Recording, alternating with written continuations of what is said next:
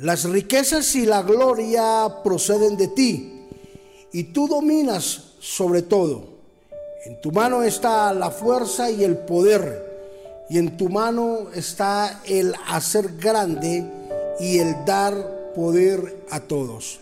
Primera de Crónicas, capítulo 29, versículo 12. Hoy hablaremos sobre la voluntad de servirle al Señor.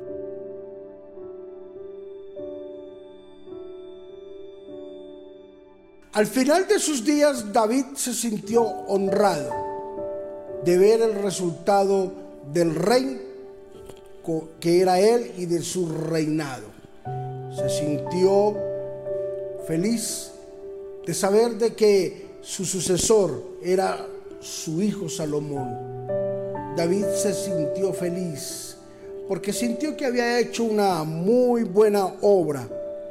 David sabía que había pasado las banderas de su reinado en manos de su hijo y que su hijo lo iba a poder hacer de una manera excelente.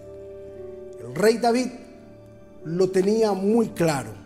Y una de las enseñanzas más grandes que el rey David le dejó a su hijo Salomón y era que entendiera que debería de sujetarse a los mandamientos del Dios Todopoderoso, que debería de dejar huellas en sus futuras generaciones como David lo había dejado en él, que la responsabilidad era eminentemente grande.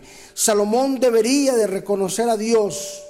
Esto equivale a que Salomón tenía la gran tarea de seguir las enseñanzas de Dios a través de su padre y a través de su vida y a través de sus futuras generaciones.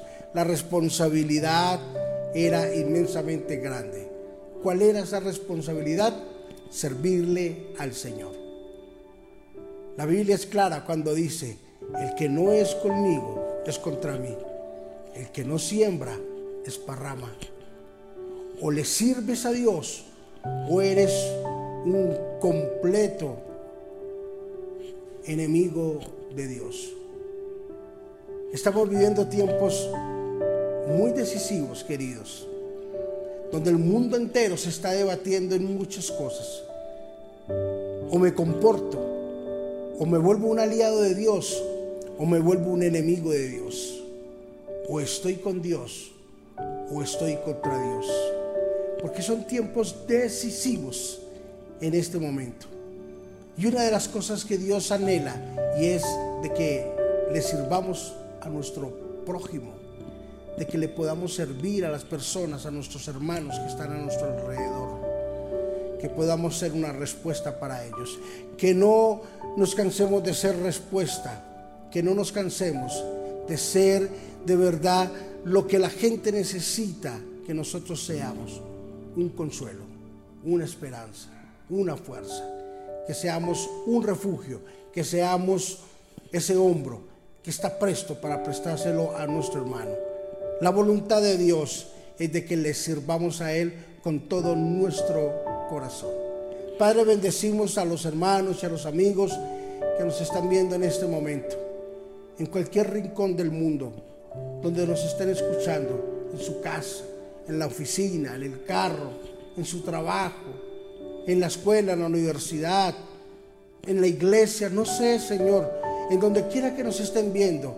Padre, imprime en ellos la voluntad de servirte, de poder servir, Señor, con altura y con gran amor y con gran agrado, Señor.